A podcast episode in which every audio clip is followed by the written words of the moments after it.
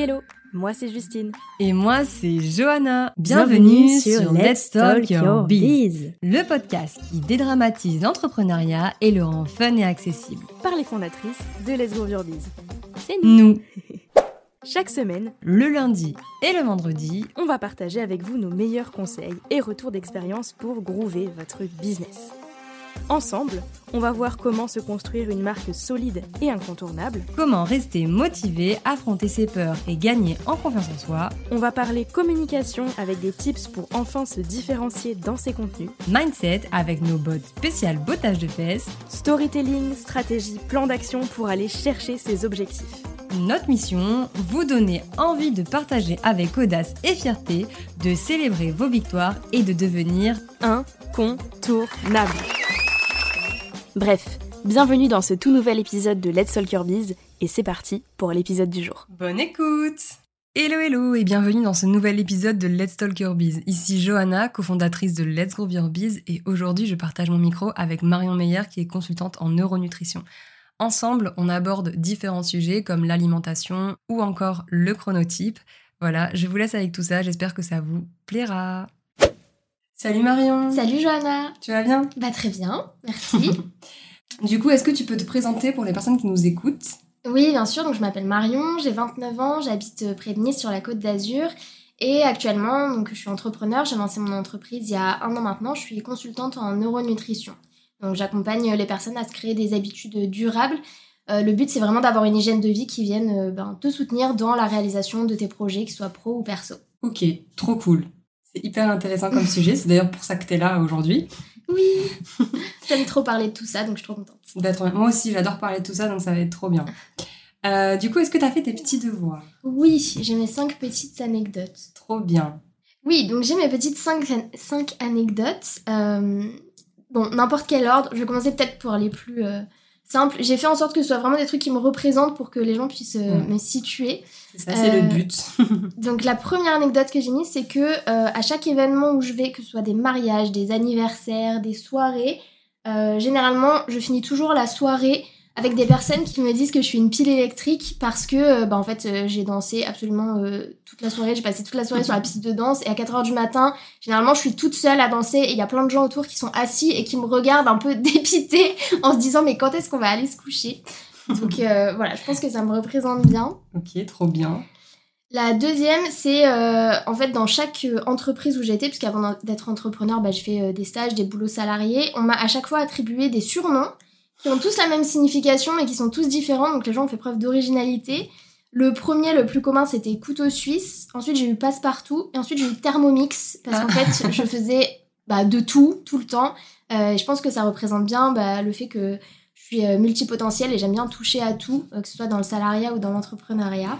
la troisième que j'ai, c'est par rapport à mon expérience en école de commerce, puisque j'ai fait Schema, donc une école de commerce pendant trois ans. Et donc, le but de la vie étudiante aussi, c'est de pouvoir faire partie d'associations. Et donc moi, j'ai fait partie de trois assos. J'ai été vice-présidente d'une asso humanitaire pour les enfants au Cambodge. J'ai été responsable du pôle voyage de l'asso des Erasmus, de l'accueil des étudiants étrangers. Et j'ai aussi fait partie de l'asso de cheerleader. Et du coup, je pense qu'en fait, ces trois expériences, elles représentent vraiment les choses qui me tiennent à cœur, qui sont ben, l'humanitaire, le fait, enfin tout ce qui touche à l'altruisme, euh, le fait d'organiser euh, dans le pôle voyage, c'est vraiment un truc. je suis Madame Organisation, j'ai un ascendant vierge pour les personnes qui s'y connaissent en astro. Et, euh, et, voilà, et je trouvais que ça me représentait bien. la quatrième, c'est que aujourd'hui, même si j'ai mon permis depuis 7 ou 8 ans, je conduis pas, j'ai la peur de conduire. j'ai toujours pas trouvé encore comment m'en séparer, mais je me suis dit que c'était bien d'en parler parce que je pense que ça concerne plein de gens qui ont un peu honte. Et, euh, et, voilà, et c'est le cas pour moi. Donc euh, pour l'instant, j'ai la chance euh, d'avoir un conjoint qui adore conduire, donc c'est lui qui conduit tout le temps. Mais j'espère bien un jour pouvoir en venir à bout pour retrouver un peu plus d'indépendance là-dessus. Et la dernière, qui est un peu aussi le début de mon histoire, c'est que, comme j'ai dit, donc moi j'ai fait l'école de, une école de commerce et j'ai aussi fait pendant cette école de commerce un double master en droit des affaires. Et une fois que j'étais diplômée, je savais pas trop quoi faire, donc j'ai décidé euh, de passer le barreau et de rentrer à l'école des avocats. Donc fatalité, j'ai eu le barreau avec 10,00 euh, de moyenne. Et en fait, j'ai fait tout mon cursus, donc les un an et demi d'école d'avocat. Et euh, la veille de l'examen final, bah, en fait mon corps et mon cerveau ont littéralement bugué et c'était inconcevable pour moi d'aller passer mon examen. Donc en fait j'ai jamais été diplômée, j'ai jamais été avocate. Mais euh, c'est à partir de, là en fait que ça a fait euh, cette coupure qui a démarré en fait mon histoire et mon cheminement vers l'entrepreneuriat. Ok, ben dis donc. Le cadre est posé quoi. ah bah oui, hein. non mais en vrai c'est trop cool. On en apprend plus sur toi et tout, donc c'est grave grave bien. Trop trop bien. Euh, du coup, bah, maintenant, on va passer aux petites questions. Oui. Est-ce que tu es prête? Yes. Enfin, non, mais bon, euh, on va dire que oui. J'ai pas trop le choix. C'est un peu pour ça que je suis là. Ok. Euh, déjà, dans un premier temps, est-ce que tu peux nous expliquer, parce que du coup, tu nous as dit que tu étais consultante en neuronutrition, ouais. est-ce que tu peux nous expliquer bah, ce que c'est et avec des mots faciles si possible? Oui. en fait, moi, j'aime bien expliquer ce que c'est en racontant comment j'ai découvert ça parce que je trouve que c'est une bonne illustration pour que tout le monde voit un peu tout ce qu'il y a derrière. Euh, en fait, donc moi, comme j'ai dit euh, pendant les anecdotes, je suis quelqu'un qui s'intéresse beaucoup à l'altruisme, au fait euh, d'aider les autres, etc. Et je me suis beaucoup intéressée à l'origine de la violence, de la délinquance, et voilà, j'ai souvent fait des recherches là-dessus. Et un jour, je suis sur un article qui parlait d'une étude qui avait été faite dans une prison aux Pays-Bas, où en fait, pendant plusieurs mois, ils ont complémenté les détenus avec des oméga 3. Et en fait, ils ont évalué le taux de violence dans la prison avant et après la prise de ces oméga 3 et ils ont constaté une baisse de 33% des violences à l'intérieur de la prison entre les détenus. Donc ils ont mesuré voilà, les personnes qui allaient à l'isolement, euh, les retours des gardiens de prison, etc. Et donc ils ont vu une vraie différence. En fait, la neuronutrition, c'est ça, c'est comment est-ce que notre alimentation impacte notre comportement et tout ce qui touche à notre cerveau. Ok, d'accord. Et du coup, est-ce que tu peux euh, nous expliquer en quoi c'est important et euh, surtout qu'est-ce que ça apporte finalement? Ouais. Alors pour moi, il y a plusieurs choses. En fait, moi, mon but avec la neuronutrition, c'est vraiment de permettre à chacun déjà de comprendre comment il fonctionne. Euh, parce que pour moi, la neuronutrition, en premier lieu, c'est s'observer, c'est-à-dire voir en fait, selon notre hygiène de vie, donc dans la neuronutrition, c'est majoritairement de la nutrition, mais bon, il y a toutes les, bases d'hygiène de vie, peut-être qu'on en parlera, mais en gros, comment est-ce que euh, quand on se nourrit au quotidien, comment est-ce que ça impacte notre humeur, euh, notre comportement, notre concentration, notre motivation, vraiment en fait quel impact ça a sur nous au niveau mental? Parce que physiquement c'est un truc qu'on a l'habitude un peu de voir, on voit quand on a mal au ventre, quand on est mm. plus fatigué, etc. Et donc pour moi le premier but c'est vraiment que les personnes en fait se rendent compte de comment est-ce que l'hygiène de vie les impacte au quotidien et ensuite qu'on puisse un peu bah, jouer avec ça euh, et s'organiser. En fait, par exemple, bah, si en tant qu'entrepreneur, on a des gros projets clients, ou comme vous, euh, vous avez eu le lancement Groovis qui a dû demander énormément d'énergie, de temps, ben, savoir en fait qu'est-ce qui est bon pour nous à ce moment-là, euh, remarquer que quand on mange tel ou tel aliment ou de telle façon, ben, on va être un peu plus la tête en l'air ou avoir moins de clarté d'esprit. Et là, l'idée, c'est vraiment qu'on sache, ok, en fait, je sais que si je veux donner le meilleur de moi-même, mon hygiène de vie, il vaut mieux qu'elle soit comme ça, comme ça, comme ça. En sachant qu'il n'y a pas de règle universelle, que ça dépend de chacun. Et c'est tout le but de la neuronutrition, c'est de comprendre en fait pour chaque personne comment est-ce que ça fonctionne et qu'est-ce qui peut être ressource pour nous au quotidien. Ok. Ouais, du coup, en fait, c'est hyper, euh, enfin, en fait, c'est hyper bénéfique de savoir euh, tout ça finalement parce que ça nous permet de capter à quel, en fonction du moment dans lequel on est, comment s'alimenter, etc., pour le vivre au mieux, en fait. Ouais, en fait, j'ai l'habitude de donner l'exemple qu'on prend jamais des bonnes décisions quand euh, on est bourré à une soirée, et tout le monde le sait, mais personne ne se rend compte qu'on prend jamais les bonnes décisions quand ça fait 2-3 euh, jours qu'on a la flemme de cuisiner et qu'on mange des fast-food, ou quand ça fait 2-3 jours qu'on ne mange pas parce qu'on n'a pas le temps. Et pourtant, en fait, c'est exactement le même principe que quand on boit de l'alcool, il y a une vraie euh, interaction avec notre corps, avec notre cerveau. Et le but de la neuronutrition, c'est de comprendre ce qui va être ressource ou ce qui va peut-être pas être néfaste, mais en tout cas nous donner des conditions qui sont pas optimales pour euh, vivre dans notre quotidien et atteindre nos objectifs. Ok, ouais, ouais, je comprends mieux du coup. Et du coup, comment ça, on peut l'appliquer en tant qu'entrepreneur finalement? Et en quoi euh, ça peut nous être bénéfique en, tant que nous, entrepreneurs? Alors, il y a plusieurs choses pour moi. La première, enfin, moi, mon, ma devise, et d'ailleurs, je crois que c'est ce que j'avais dit dans le tout premier podcast que vous avez fait, où vous avez interviewé euh, plein, plein d'entrepreneurs c'est que euh, un entrepreneur qui réussit pour moi, c'est un entrepreneur qui prend soin de lui autant que, autant que de son entreprise. Donc à partir du moment où on met toute notre énergie dans notre entreprise, si on peut, si on prend pas soin de nous, c'est le même principe que le max à oxygène dans l'avion où il faut le mettre avant de le mettre aux autres. Euh, ça va nous aider en fait déjà avoir nous l'énergie qu'il faut. Il y a, euh, je sais plus où j'ai vu ça, mais j'étais à une conférence. Il y a quelqu'un qui a dit une phrase qui m'a marqué, c'est que pour un entrepreneur, son corps c'est son outil de travail. Et à partir du moment où on prend soin de notre corps, déjà, bah, on prend soin de notre outil de travail, on peut être plus efficace dans notre entreprise. La deuxième chose qui va être importante euh, pour les entrepreneurs, c'est euh, de connaître son organisation, de savoir à quel moment on va être le plus efficace dans sa journée, comment caler ses rendez-vous, où est-ce qu'on va caler ses tâches administratives. Donc j'avais parlé avec un entrepreneur qui avait une interview sur une chaîne de télé hyper tôt le matin et à la base lui c'était pas du tout quelqu'un euh, du matin. Il avait essayé de mettre quelques petites astuces en place pour être un peu frais et dispo, mais c'était pas hyper efficace. Et c'est à ça aussi que ça sert la neuronutrition. C'est une fois qu'on connaît son rythme, euh, on peut en fait trouver des hacks, des astuces euh, pour pouvoir justement bah, nous servir quand on a justement des soit des, interventions qui sont tôt le matin ou des clients qui sont tôt le matin alors que bah, comme toi par exemple on se lève plus tard ou inversement quand on doit tenir tard parce qu'on a une conférence, un séminaire alors que c'est pas notre habitude, ça va aussi nous servir là-dessus. Donc voilà, je pense que les deux points majeurs c'était vraiment ça euh, sur l'organisation et sur bah, mieux se connaître en tant qu'entrepreneur aussi pour prendre soin de soi. Ouais, ouais, bah c'est sûr que en fait, c'est hyper important d'apprendre à se connaître, surtout quand on est entrepreneur, parce que du coup, euh, ben, on est un peu voué à nous-mêmes, quoi. Et notre business, c'est nous, donc en fait, euh, donc je comprends. Ok, et du coup, parce que finalement, moi personnellement, la, la neuronutrition, je connaissais pas avant de te connaître. Mm. Et du coup, est-ce que tu sais pourquoi c'est si peu connu et pourquoi on n'en parle pas tant que ça, en fait, finalement? Alors il y a plusieurs choses. Déjà, le terme neuronutrition est hyper récent. Il a été déposé par l'Institut CIN où je me suis formée il y a 4 ans, 4 euh, ou 5 ans, donc c'est quand même hyper récent. Et euh, la deuxième chose, c'est qu'en fait, à la base, la neuronutrition, c'est une pratique médicale. Donc c'est quelque chose qui existe depuis très longtemps, mais euh, pour accompagner des personnes qui ont des troubles autistiques, Alzheimer, Parkinson, etc. C'était vraiment utilisé pour ça. Et ensuite, bah, on s'est rendu compte qu'en fait, si on peut utiliser la neuronutrition pour des cerveaux entre guillemets malade, on peut aussi l'utiliser pour des cerveaux qui sont euh, sains, mais en prévention en fait qu'on veut aider à, rester euh, avec un fonctionnement optimal.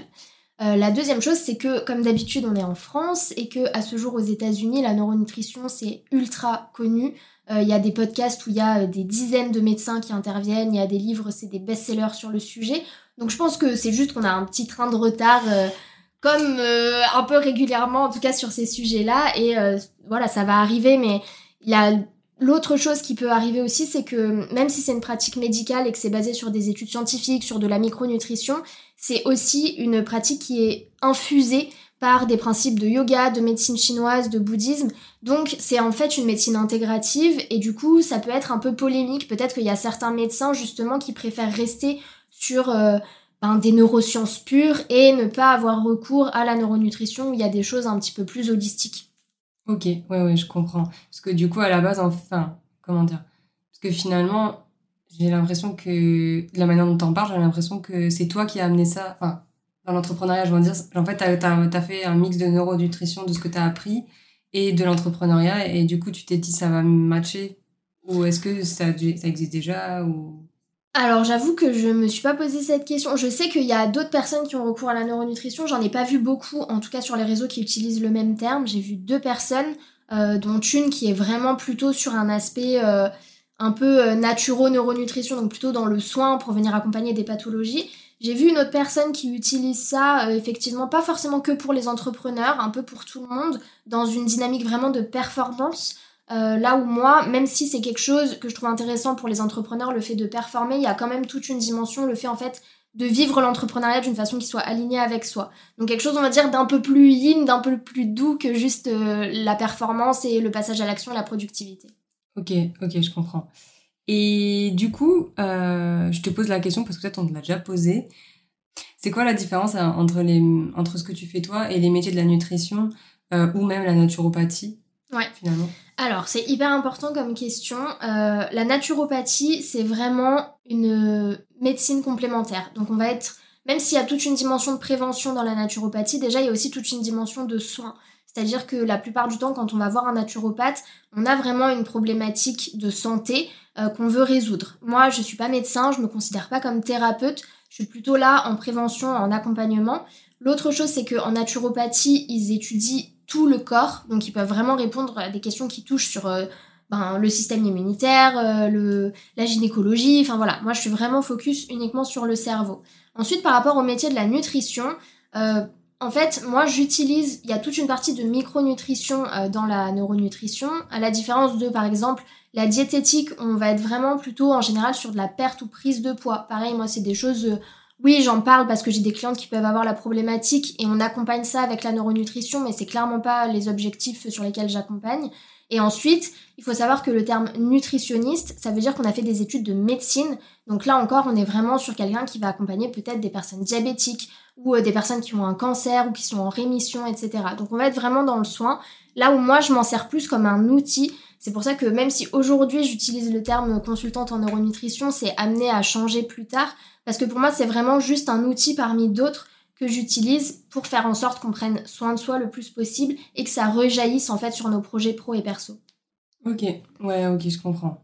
Comprends mieux du coup. Ok, bah du coup, euh, parce que tu parles quand même, enfin quand on voit tout ce que tu fais, tout, tu parles quand même d'alimentation et tout ça, tout ça. Du coup, pour toi, c'est quoi en fait avoir une alimentation équilibrée? Alors, la question piège. non, mais c'est hyper important parce qu'aujourd'hui, on voit de tout. Et ça, c'est vraiment le truc contre lequel je me bats. C'est qu'il faut arrêter de penser déjà qu'il y a une alimentation équilibrée qui marche pour tout le monde. Il faut arrêter de vouloir absolument avoir une alimentation parfaite et équilibrée. Combien de personnes je vois qui se sentent très bien dans leur corps, dans leur tête, et qui vont chercher à avoir une alimentation plus équilibrée?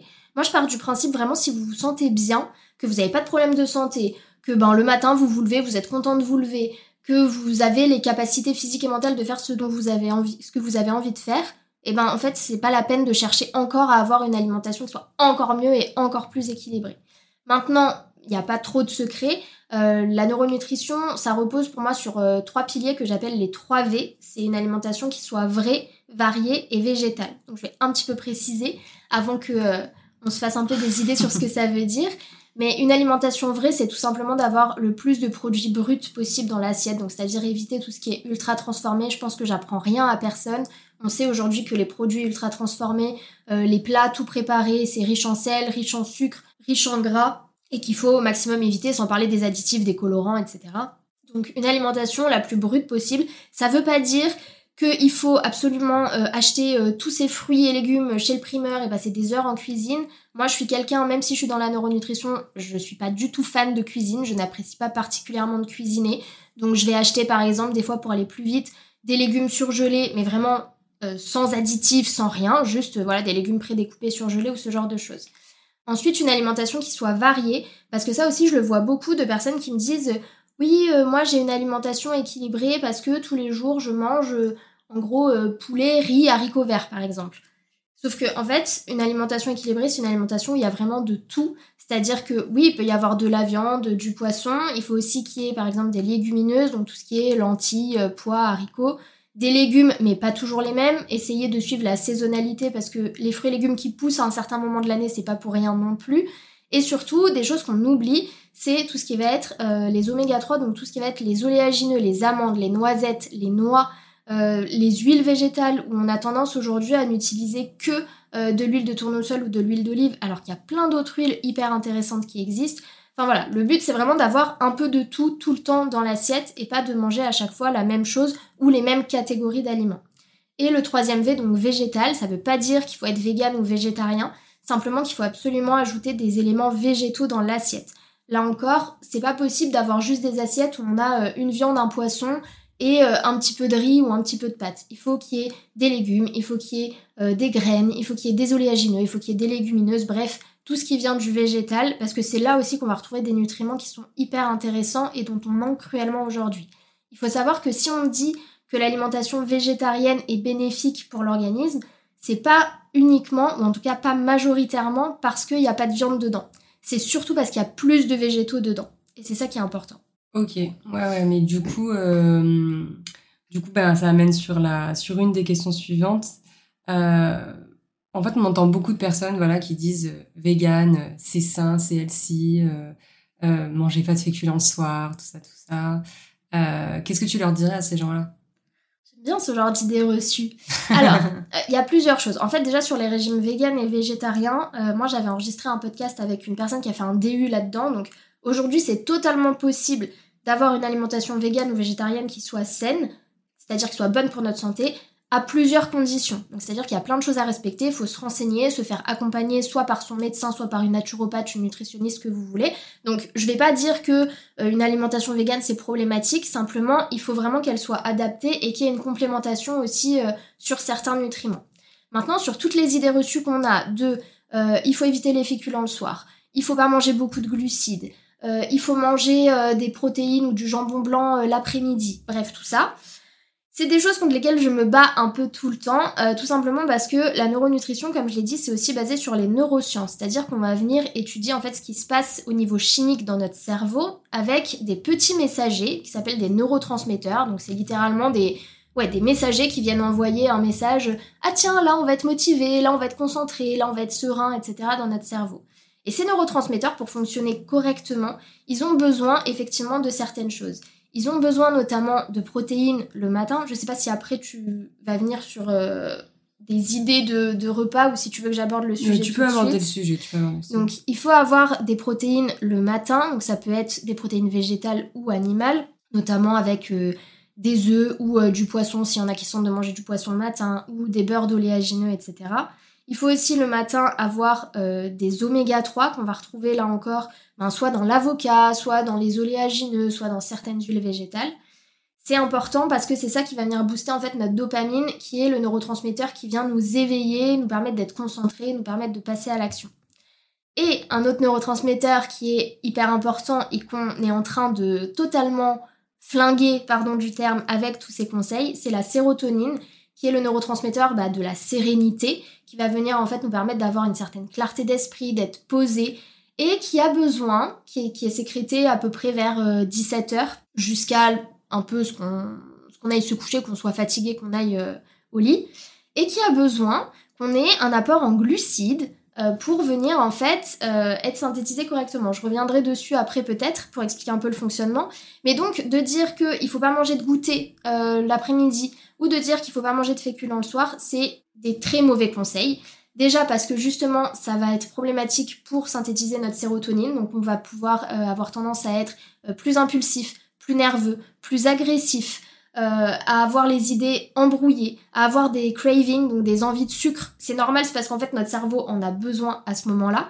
Ça va pouvoir aussi engendrer des problèmes de sommeil. Bref, ce n'est pas du tout un bon conseil. Et je rassure les personnes qui sont peut-être en, en perte de poids ou qui essayent en tout cas de stabiliser leur poids. Le fait de manger des féculents le soir, c'est pas ça qui va vous faire grossir qui va vous faire grossir, la plupart du temps, c'est qu'est-ce qu'on mange avec les féculents? Parce que clairement, si on mange des pâtes aux courgettes, tout va bien. C'est plutôt si on mange les pâtes carbo avec toute la crème et les lardons, où là, forcément, c'est plus problématique. Et aussi, j'aime bien reprendre euh, une phrase pareille que j'avais entendue chez un diététicien cette fois, qui disait qu'il faut arrêter de voir ce qu'on mange comme le fait d'emmagasiner de l'énergie qu'on dépensera plus tard, mais plutôt de venir euh, se recharger de l'énergie qu'on a dépensée avant. Donc c'est bien de dire oui, la nuit, on n'a pas besoin d'énergie. Déjà, c'est faux. Notre cerveau, il a énormément besoin d'énergie la nuit. Vous imaginez pas tout ce qu'il fait la nuit. Et ensuite, bah, toute la journée, tout l'après-midi, vous en avez dépensé de l'énergie, donc vous avez besoin de refaire le plein. Et c'est pas de manger euh, des pâtes ou du riz ou euh, de la semoule, bref, ou n'importe quel féculent que vous voulez qui va être problématique. Donc voilà, sur les idées reçues que j'entends le plus, c'est celle-ci. Et un conseil aussi que je donne tout le temps et qui est hyper facile et pourtant il y a beaucoup de monde qui, euh, ont du mal à le mettre en place, en tout cas inconsciemment, c'est de boire assez. Ça c'est un truc, l'hydratation aujourd'hui on devrait boire entre 1,5 et 2 litres d'eau minimum, en dépend, ça dépend en fait de la quantité de fruits et légumes qu'on mange. Normalement on est censé avoir 3 litres d'eau par jour, mais il y a 1 litre d'eau qu'on considère être apporté par les fruits et légumes.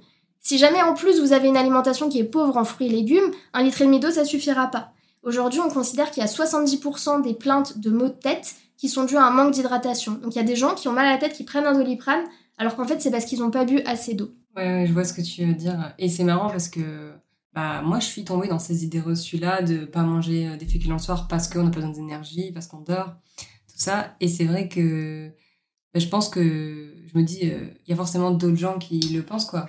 le pire c'est que j'étais allée à la recherche des informations alors, euh, bon, moi, j'ai entamé une perte de poids, mais un peu en solo, on va dire. Et je me suis dit, je vais tester des trucs. Et en fait, alors oui, j'ai perdu du poids en, en enlevant les féculents le soir. Mais en fait, au final, euh, je sais pas comment dire, ça enfin, je pense pas que. Enfin, je pense que si j'avais mis des féculents le soir, ça m'aurait pas empêché de, de, perdre le poids que j'ai perdu. Mm. Peut-être que je l'aurais perdu. Enfin, peut-être que ça aurait été plus dans la durée, je sais pas trop. Mais, euh, mais oui, je sais qu'il y a beaucoup de personnes qui se disent que bah, les féculents le soir, c'est pas bon parce que moi, j'en suis arrivée à faire des trucs. Euh, j'ai honte, hein. non, mais il faut pas avoir honte parce qu'on voit ça partout. tu vois? Genre vraiment, euh, il y a des trucs, des fois, je me disais, mais t'as vraiment fait ça? Tu vois? Enfin, genre, c'est. Mais parce qu'en fait, euh, c'est ce qu'on disait avant. Et, euh, et je trouve qu'aujourd'hui, de plus en plus de personnes comme toi vont à l'encontre de ces idées reçues. Et du coup, de plus en plus, les personnes qui veulent potentiellement perdre du poids, ben, en fait, évitent ce genre de choses. Enfin, je sais pas comment te dire, mm. tu vois. Du coup, au final, je trouve que c'est hyper important de un peu remettre les, points sur les i et les barres sur les t, comme on dit. Euh, parce que euh, bah parce qu'en fait euh, surtout toi qui travailles aussi avec le lien avec le cerveau et tout du coup voilà enfin tu sais qu'il y a des études et tout qui prouvent que enfin tu vois je sais que tu t'appuies beaucoup sur des études et tout ça bah, hyper intéressant de voir que bah, en fait, c'est prouvé, tu vois. Tu dis pas ça juste pour dire ça, quoi. Ouais, non, c'est sûr. De toute façon, moi, je vérifie toujours. Après, un truc qui est intéressant à comprendre, par exemple, euh, par rapport aux études qui ont été faites, c'est qu'ils ont étudié le lait maternel, donc euh, de maman qui a allaité. Et ils ont vu qu'en fait, le lait maternel n'avait pas la même composition le matin et le soir. Ah oui. Ce qui montre, et donc c'était en lien, euh, là je vais pas utiliser les mots un peu barbares, mais en gros, ce que je vous disais pour le matin avec la dopamine, c'est ce qu'on retrouvait dans le lait maternel le matin, et ce qu'on retrouvait comme besoin pour la sérotonine, c'était ce qu'on retrouvait le soir dans le lait maternel. Donc c'est vraiment un truc, oui, éprouvé. Après, je pense que par rapport à ce que toi t'as vécu, et euh, moi aussi, hein, pendant un moment où je faisais notamment beaucoup de fitness, j'avais certaines idées reçues, etc. Je pense que c'est aussi parce qu'on a eu une période euh, avant le Covid, pendant 4-5 ans, où tout ce qui était euh, moi j'ai l'impression en tout cas le milieu du fitness, les compètes de bodybuilding, c'était quelque chose d'extrêmement consommé sur les réseaux sociaux. On voyait beaucoup de personnes qui étaient en période dite de sèche, où là du coup ils supprimaient tous les féculents, etc. Et donc il y a certaines personnes qui expliquaient que c'était très particulier, que c'était lié à un concours, mais il y a d'autres personnes connues sur les réseaux qui ne faisaient pas cette distinction, et du coup les personnes qui les suivaient se disent bah ok moi je veux le même corps que cette personne, je vais faire la même chose. Et euh, c'est important ce que tu disais, le fait quand on veut perdre du poids de se faire accompagner, euh, soit par un coach sportif, soit par euh, une diététicienne, etc. C'est un truc moi que je recommande. Euh, moi, c'est pas un truc sur lequel j'accompagne, mais je pense que c'est important aussi justement pour avoir les bonnes infos et surtout avoir un truc qui soit adapté à soi. Là encore, je regardais les contenus bah, d'une personne qui accompagne sur la perte de poids qui disait qu'il y a énormément de personnes qui ne perdent pas de poids parce qu'elles ne mangent pas assez et qu'en fait leur métabolisme est HS. Donc c'est important de ne pas essayer de faire les choses tout seul. Je sais qu'aujourd'hui avec internet, avec les livres, avec YouTube, on a l'impression que toute la connaissance est à portée de main et c'est vrai, mais en fait le problème c'est qu'aujourd'hui si on n'est pas un minimum formé pour trouver les bonnes infos, c'est mission impossible. Vraiment, c'est extrêmement compliqué. Moi, quand je tape euh, chrononutrition sur YouTube, à un moment, je m'étais dit, je vais faire une chaîne YouTube juste pour ça. Je tombe sur des trucs, mais ahurissants sur la première page où on nous dit que si jamais on mange des amandes le matin ou l'après-midi, on va pas perdre du poids pareil. Enfin, non mais et en plus, le mec interviewé, il a genre 60 ans, euh, médecin de je sais pas quoi, hyper reconnu. Donc vraiment, faites-vous accompagner si euh, vous avez euh, des, problématiques liées à la nutrition, etc. C'est hyper important. Bah ouais, c'est hyper important parce qu'après, sinon, on peut se retrouver avec des, des TCA, en plus, des troubles du comportement alimentaire. Enfin, c'est ça peut aller loin en fait. Mm. Donc ça c'est hyper euh, enfin faut être hyper vigilant là-dessus. Moi c'est ce que vraiment j'essaye de faire très attention parce que je connais aussi des personnes qui ont eu des TCA donc les, pour les personnes qui connaissent pas tout ce qui est euh, orthorexie anorexie boulimie enfin bref tous les troubles du, comportement alimentaire. Et c'est pour ça que moi à chaque fois que j'accompagne mes clientes je leur dis que il n'y a pas de méthode universelle qu'on va s'adapter à elles. Et surtout un truc c'est j'aurais dû le dire dès le début mais c'est super important. Ne mangez pas des trucs que vous n'avez pas envie de manger en fait.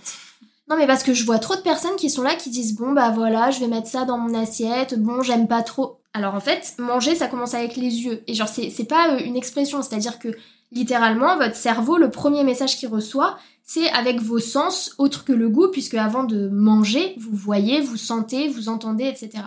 Et donc si jamais déjà vous envoyez le message à votre cerveau que vous êtes dégoûté ou que vous êtes frustré avant de manger, c'est contre-productif. Il y a plein d'aliments qui existent. Quand on vous dit de manger des légumes, si vous aimez pas les choux de Bruxelles, mais il y a plein d'autres choses qui existent. C'est pas la peine de manger des trucs qu'on n'a pas envie de manger. Ouais, mais ça aussi, je pense que ça vient aussi du fait que, en fait, il y a des personnes qui se disent que euh, tel euh, aliment va apporter ça. Et du coup, il y a d'autres aliments qui vont pas apporter la même chose. Enfin, tu vois ce que je veux dire? Et du coup, au final, c'est un cercle, euh, tu t'en sens jamais, quoi. Ouais, je suis d'accord. Et c'est le problème avec la micronutrition. La micronutrition, c'est l'étude de, des nutriments, vraiment des micronutriments, donc les vitamines, les minéraux. Et ça, c'est un truc où moi, j'ai toujours essayé de ne pas tomber là-dedans, c'est-à-dire de pas conseiller un aliment pour un minéral ou une vitamine. Parce qu'en en fait, à partir du moment où on mange varié, il y aura de tout. euh, il y aura tout ce dont on a besoin. Donc c'est pour ça que je fais pas de contenu sur euh, ben dans le poivron il y a la vitamine C, dans tel truc il y a un autre minéral parce que après on tombe vraiment dans un truc où au lieu de compter ses calories, on va compter ses micronutriments dans l'assiette et c'est pas du tout intéressant. dans les épinards il y a du fer. Oui, ça c'est une grosse idée reçue aussi, mais bon. je me rappelle, ouais non. Est-ce que tu peux raconter cette histoire? Ouais, en fait, euh, le fer, on voit Popeye, enfin pour ceux qui sont de ma génération, les, les plus jeunes, ils vont pas comprendre de quoi je parle, mais en gros, il y a cette idée reçue que les épinards c'est riche en fer. En fait, c'est simplement que euh, il y a un chercheur du coup qui faisait l'étude des nutriments qu'il y avait dans certains aliments, dont les épinards. Il avait une secrétaire à qui il dictait les résultats. Et en fait, la secrétaire s'est plantée, elle a décalé la virgule.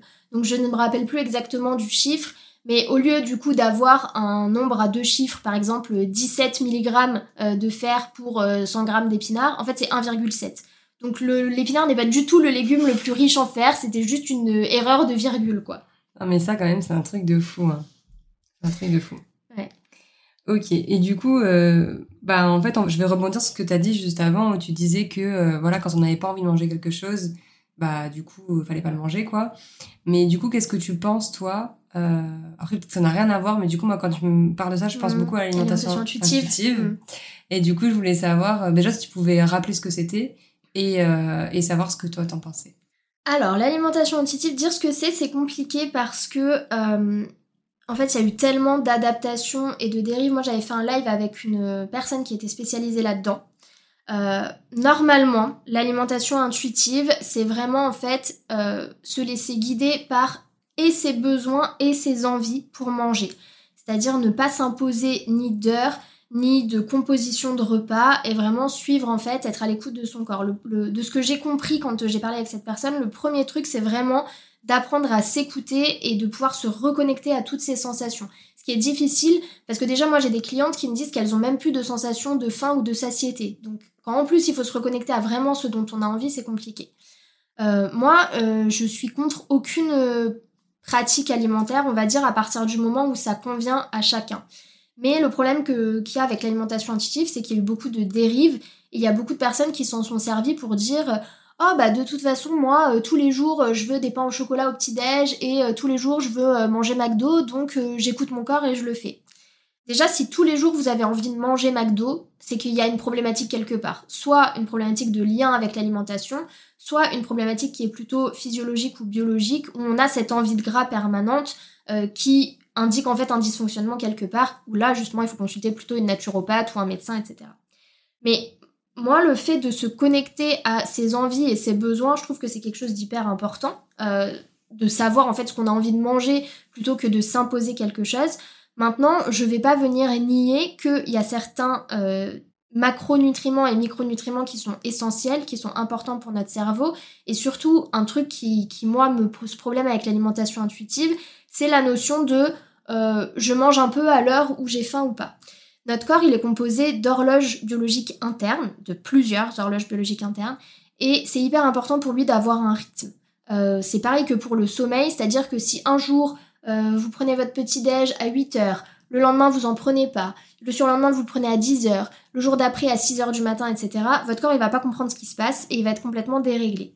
Donc là-dessus, moi je mets un bémol, c'est important d'avoir un rythme, ça veut pas dire que le week-end il faut pas euh, faire une grasse mat et euh, faire un brunch par exemple, mais c'est important au maximum en tout cas d'avoir des horaires assez réguliers, c'est pas à la minute, mais euh, voilà, de ne pas être en dents de comme ça. Donc moi je pense que c'est pareil que pour le reste, pour l'alimentation intuitive, il faut se faire accompagner par quelqu'un qui est vraiment euh, formé là-dedans. Si tu veux, je mettrai le nom de la personne que j'avais reçue s'il y a des personnes intéressées dans les notes du podcast. de toute façon, oui, on mettra tout dans les notes. Voilà, mais vraiment aller chercher quelqu'un qui, qui, est vraiment spécialisé là-dedans et pas juste quelqu'un qui dit Oh, moi, l'alimentation intuitive, ça a marché pour moi euh, pour telle telle raison. C'est en fait, c'est trop dangereux aujourd'hui de jouer avec sa santé via l'alimentation. Il faut vraiment aller vers des personnes qui savent de quoi elles parlent.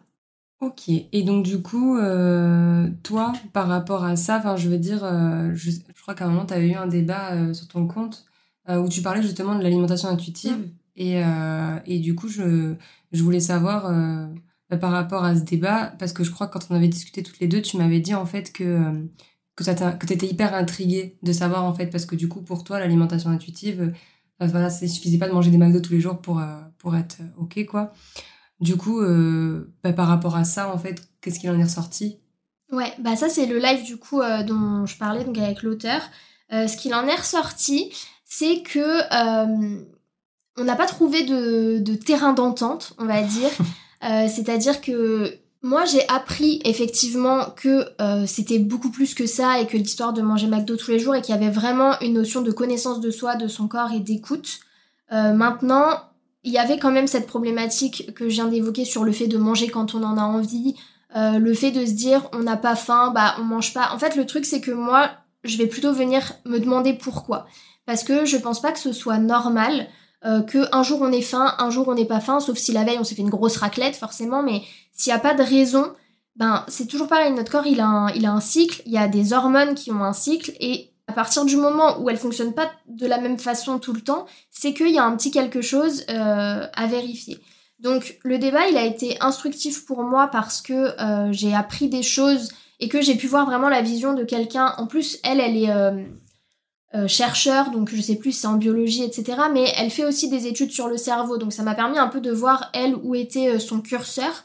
Mais on n'a pas trouvé en fait de, terrain d'entente. Disons que il n'y a pas eu de autant d'écoute dans les deux sens et que euh, voilà j'ai trouvé que c'était un peu rigide voilà j'ai trouvé que alors que c'est quelque chose de très intuitif moi j'ai trouvé ça rigide de dire un peu comme si c'était la seule solution qui existait pour manger correctement donc c'est pas un truc moi sur lequel je vais me fier. Après je pense que ça doit correspondre à certaines personnes. Je pense aussi que ça dépend de ton parcours de vie. Pareil si tu as eu des TCA, je pense que c'est extrêmement intéressant de te faire accompagner en alimentation intuitive. Mais je pense que c'est à une certaine période et que là encore ça doit être utilisé comme un outil plutôt que mm. comme une philosophie de vie. Oui d'accord ok.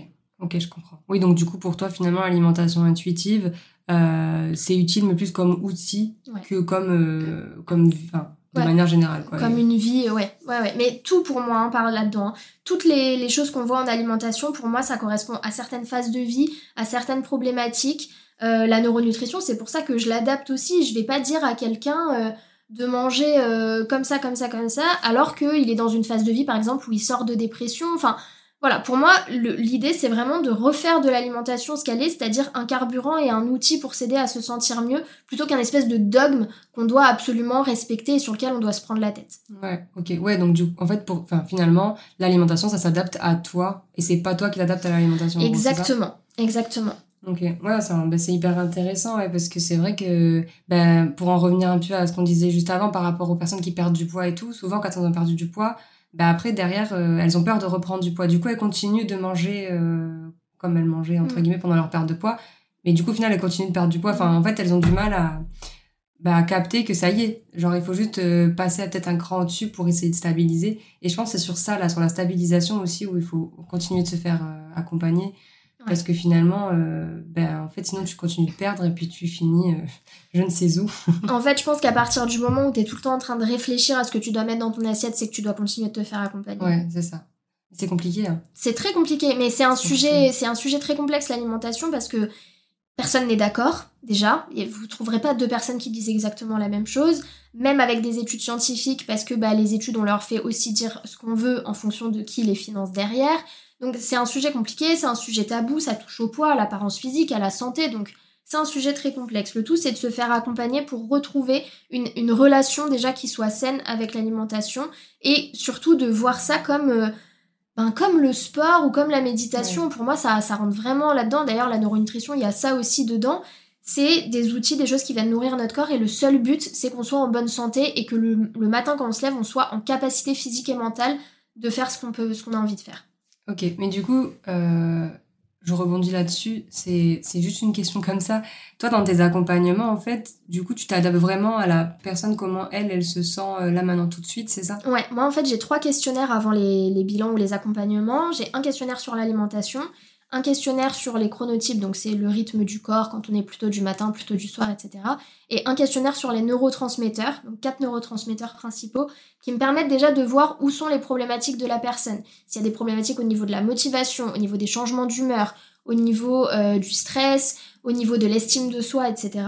Donc ça me permet de faire vraiment le point à un instant T pour voir ce qui bloque ou ce qui bloque pas, parce qu'après j'ai des personnes des fois qui ont des scores euh, qui montrent que bah, c'est ok, elles ont juste envie d'optimiser leur alimentation pour une euh, situation particulière. Mais ouais, je fais vraiment ça à l'instant T.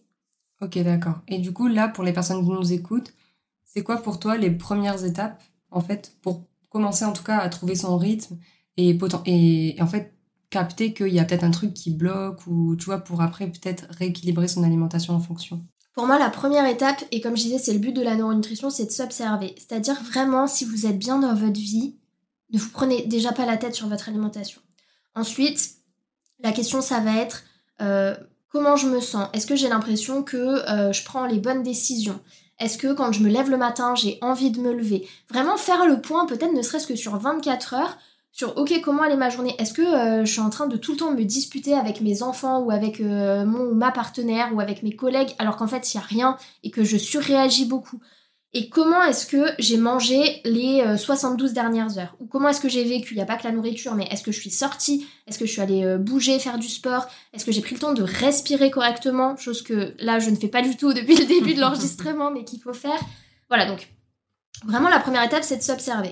Ensuite ça va être repartir sur les 3 V, c'est-à-dire que forcément la première chose que je vais vous dire de faire, c'est enlever les aliments ultra transformés de l'alimentation le plus possible.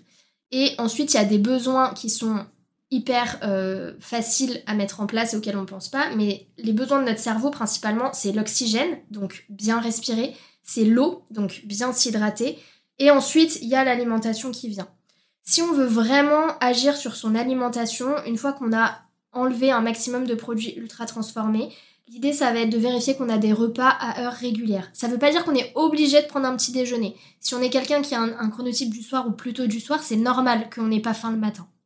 Mais par contre, notre premier repas de la journée, il faut des apports en protéines, il faut des apports en oméga 3 et il faut des apports en glucides. On va essayer d'avoir des glucides, ce qu'on appelle à index glycémique bas, donc c'est-à-dire euh, les céréales complètes ou les fruits entiers mais en tout cas, voilà, d'avoir un petit déjeuner qui soit composé euh, là de, ça et pas d'avoir euh, les céréales industrielles, euh, etc. Après, la deuxième chose qu'on peut mettre en place, c'est veiller dans la deuxième partie de la journée, notamment si on se sent nerveux, impulsif ou qu'on a du mal à dormir, d'avoir une collation si on a faim l'après-midi, c'est toujours pareil, faut pas se forcer. Par contre, si vous avez un creux à 4h30, 5h, mais ne vous, ne vous frustrez pas. Il faut manger quand même. Voilà, ne vous frustrez pas en vous disant non, c'est bon à 7h30. Mais là, vous avez faim, vous, avez, vous sentez que vous avez envie, même si c'est pas de la faim. Vous avez cette envie de sucre, ça veut forcément dire quelque chose, ça vient pas de nulle part. Donc là, pareil, on évite euh, autant que possible les viennoiseries, les trucs comme ça. Ça veut pas dire qu'il faut jamais en manger, mais c'est pas ça qui va aider notre cerveau. Par contre, euh, banane, euh, chocolat noir, oléagineux, Enfin voilà, ce genre de choses, il euh, n'y a pas de souci pour manger ça euh, en milieu d'après-midi, enfin en fin de journée. Et ensuite, le soir, euh, veiller à avoir un repas qu'on digère bien. Ça aussi, j'en ai pas parlé, la digestion, c'est un gros sujet. Mais, et avec un peu de féculents, avec des légumes et avec éventuellement une protéine, mais essayer d'éviter tout ce qui est viande rouge ou vraiment forte dose de protéines le soir. Ça, c'est les premiers trucs qu'on peut faire. Mais vraiment, j'en ai pas parlé, mais la digestion, c'est important. C'est pareil, c'est dans l'observation. Si vous voyez que vous êtes ballonné, demandez-vous d'où ça vient. Et là encore, vous pouvez vous faire accompagner si vous trouvez pas la source. Ça peut venir de plein de choses. Ça peut venir euh, du fait que vous mangez euh, le fruit euh, au même moment que le repas. Ça peut venir du fait que vous digérez pas les produits laitiers alors que vous continuez d'en manger. Enfin, ça peut, ça peut venir de plein plein de choses. Mais là, par contre, on peut se faire accompagner aussi par les médecins, les naturopathes, etc. pour voir d'où ça vient. D'accord, ok. Très bien. Mais du coup, oui, bah si on parle de digestion, parce que je me souviens la première fois qu'on avait parlé, toi et moi, euh, moi ça m'avait hyper intéressé ce que tu faisais, surtout parce que euh, moi je suis quelqu'un qui suis, enfin, en tout cas j'ai des tendances de stress et tout ça, et du coup euh, souvent ça s'applique directement sur l'estomac. Mmh.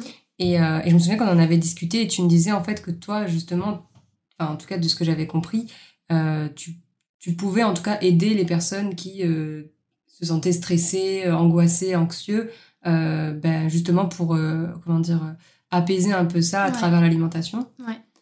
En fait, la neuronutrition, alors il y a toute une partie euh, gestion du stress aussi dedans, que moi j'utilise notamment avec la méditation et enfin voilà, tout ce qu'on peut mettre en place pour la gestion du stress. Au niveau alimentation, il faut savoir que quand on est stressé, le premier minéral qui va être sollicité, c'est le magnésium. Et en fait, on a euh, ce qu'on appelle des fuites de magnésium, en fait, en cas de stress, notamment de stress chronique. Je précise que le stress, c'est pas forcément euh, je stresse avant un examen ou euh, je stresse parce que je dois faire une présentation. Le fait de faire du sport de façon intense, c'est aussi un stress pour l'organisme. Ça veut pas dire que c'est mauvais, ça veut dire qu'en fait, on met notre corps en situation de stress et qu'il doit venir puiser dans ses réserves et donc on doit venir les alimenter. Aujourd'hui, il y a 80% de la population française qui est carencée en magnésium. Donc forcément, pour le stress, c'est un petit peu compliqué, sachant qu'on manque tous de ce minéral. Moi, c'est un minéral que je recommande très très très souvent en consultation. C'est le seul, euh, avec la vitamine D, c'est les seules choses que je recommande en termes de complémentation euh, dans, mes, dans mes bilans. Mais après, il y a effectivement toute la partie, euh, la partie alimentaire qui va venir soutenir certains neurotransmetteurs comme le GABA et la sérotonine, où là, il va s'agir vraiment d'apporter ce dont on a besoin. Et pareil, de pas forcer sur avoir des collations protéinées l'après-midi, etc. Donc oui, l'alimentation, bien sûr que ça joue sur le stress, et ça joue aussi dans la composition de l'assiette, c'est-à-dire que euh, le stress oxydatif, ça vient aussi euh, des aliments ultra transformés, chargés en additifs, euh, en perturbateurs endocriniens, etc. Des choses grasses aussi, non? Ça peut être les choses grasses, après ça dépend de quel gras on parle, parce qu'il y a plein de graisses différentes qui existent. Mais l'idée, quand on est stressé, c'est vraiment d'agir de façon globale. Quand j'ai affaire à quelqu'un qui me dit oui, je suis stressée tout le temps, de toute façon, je vais le voir au niveau des neurotransmetteurs là où il y a un, là où il y a un souci. Donc oui, on va adapter l'alimentation, mais on va aussi agir sur tout le reste. Vraiment euh, essayer de sortir en nature. On a vu que 20 minutes à marcher dans la nature, que ce soit euh, la forêt, euh, la plage, la montagne, ce que vous voulez, ça fait baisser le cortisol qui est en gros l'hormone du stress. Donc il y a ça, il y a le fait de bouger, de, de parler, de, de, verbaliser, que ce soit par l'écrit, par le chant. toi qui fais du gospel, je pense que tu, tu, le vois aussi. Il y a plein de choses. Mais oui, l'alimentation, c'est un des facteurs sur lesquels on peut venir agir pour le stress. Ok, ouais, super. Et du coup, euh, euh, tu, disais du coup que tu allais le voir, enfin, c'est-à-dire à un moment, je vais le voir au niveau des neurotransmetteurs. Du coup, tout à l'heure, tu disais que c'était via un questionnaire. Ouais.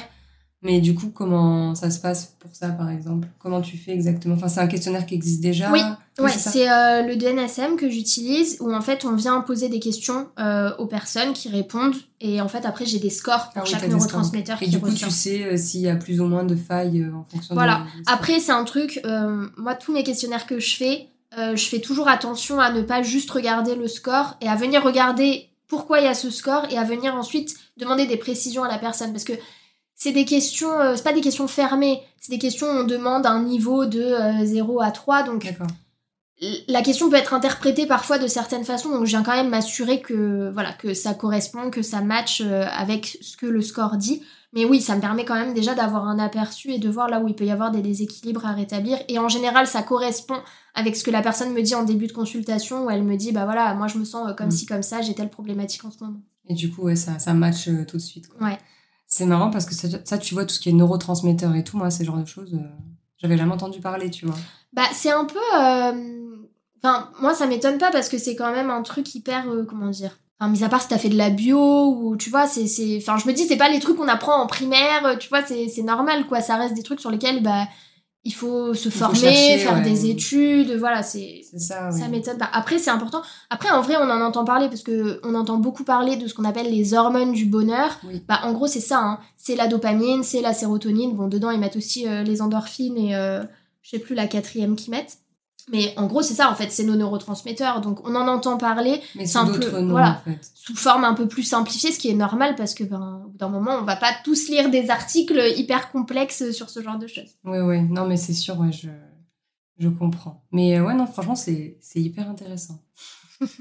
J'apprends plein de choses. Et je pense que les gens qui nous écoutent aussi. Euh, ok, et j'ai, en fait, euh, j'ai vu aussi que tu parlais de chronotype, tout ça, tout ça. T'as vu, je l'ai, fait, je l'ai dit qu'une fois depuis le début pour pas euh, avoir un terme euh, trop compliqué. De, ouais, de chronotype. Alors déjà, ma question c'est, euh, est-ce que les chronotypes, c'est lié à la neuronutrition ou est-ce que c'est, c'est en à côté et du coup tu, tu fais un mix des deux? Alors moi, c'était dans... Alors, les chronotypes, pour les gens qui nous écoutent, pour faire très simple, c'est en gros savoir si on est du matin ou du soir. Après, peut-être que je détaillerai, mais en gros, c'est ça. Alors, moi, dans ma formation, effectivement, il y a de la chronobiologie. Donc, chrono, ça vient de chronos, le temps.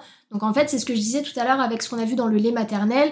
C'est les nutriments qu'on va avoir tout au long de la journée. Donc, oui, moi, le questionnaire des chronotypes et l'étude des chronotypes, ça faisait partie de ma formation en neuronutrition. D'accord, ok, très bien. Oui, donc du coup, c'est lié, en fait. Ouais. Ok. Et ben du coup, euh, la prochaine question, c'est est-ce que tu peux nous expliquer du coup ce que c'est, le chronotype? Et surtout, ben, en fait, en quoi ça consiste, en quoi c'est important? Ouais. Donc le chronotype, c'est vraiment le, ce que, c'est le rythme naturel de notre corps. Donc c'est le type de timing que suit notre corps. Donc il en existe cinq. Euh, qui sont vraiment du matin, plutôt du matin, intermédiaire, plutôt du soir et vraiment du soir. Ça va être basé en fait en majeure partie sur euh, l'heure à laquelle on se réveille naturellement le matin, euh, dans quel état on est quand la demi-heure qui suit notre réveil le matin, et à quelle période de la journée on est le plus efficace ou le moins efficace. Pour moi, c'est la base. C'est la base de tout ce que je fais en neuronutrition. J'en parle tout le temps dans tous mes ateliers, je fais le test des chronotypes à chaque consultation, parce qu'on ne peut pas savoir comment manger dans sa journée si on ne connaît pas son chronotype. C'est-à-dire que euh, je prends euh, ton exemple, toi, donc on avait fait le test ensemble, mm. tu es un chronotype plutôt du soir, c'est-à-dire que euh, T'es quelqu'un qui va plutôt euh, commencer à être alerte vers environ 11h du matin et qui va être capable de bosser tard, voire très tard selon certaines personnes. et peut-être que le matin, bah, dans la première demi-heure où tu te lèves, t'es pas forcément affamé, t'as pas spécialement besoin d'avoir de suite un petit déjeuner. Après, c'est toujours pareil, il y a cinq chronotypes, ça veut dire que toutes les personnes ont exactement les mêmes caractéristiques, ça s'ajuste. Mais voilà. Mais donc, comment est-ce que tu veux faire pour en gros, organiser ta journée, même en admettant que tu euh, tu sois pas entrepreneur ou que tu aies des horaires qui soient euh, vraiment euh, voilà, le 9-17 habituel. Comment tu veux faire pour bien organiser ta journée si tu connais pas ton chronotype? Ça veut dire quoi? Que tu vas avoir des rendez-vous clients hyper importants en arrivant au bureau à 9h, alors qu'en fait ton cerveau il commence à être alerte qu'à partir de 11h. Ça n'a aucun sens. Et c'est pareil pour l'alimentation. Les personnes qui vont avoir un chronotype, notamment ben, comme Justine, vraiment du matin, ils ont besoin d'avoir un premier repas de la journée qui soit d'autant plus riche euh, en, euh, qui soit d'autant plus riche pour booster la dopamine, donc avec des protéines, etc. Et en fait, moi, je fais tout le temps ça parce que déjà, ça permet de déculpabiliser les gens. Aujourd'hui, il y a plein de gens qui sont là et qui se disent oui, telle personne, j'ai l'impression qu'elle peut bosser non-stop euh, toute la journée, alors que moi, à partir de 13h, c'est fini. Ou alors l'inverse ou des personnes qui disent, euh, même euh, quand on travaille euh, par exemple en, équipe, il y a peut-être des entrepreneurs qui nous écoutent qui, ont des associés ou des équipes. Oui, je comprends pas, telle personne, elle arrive à bosser jusqu'à 23 heures, alors que moi, à 18 heures, j'ai besoin de couper.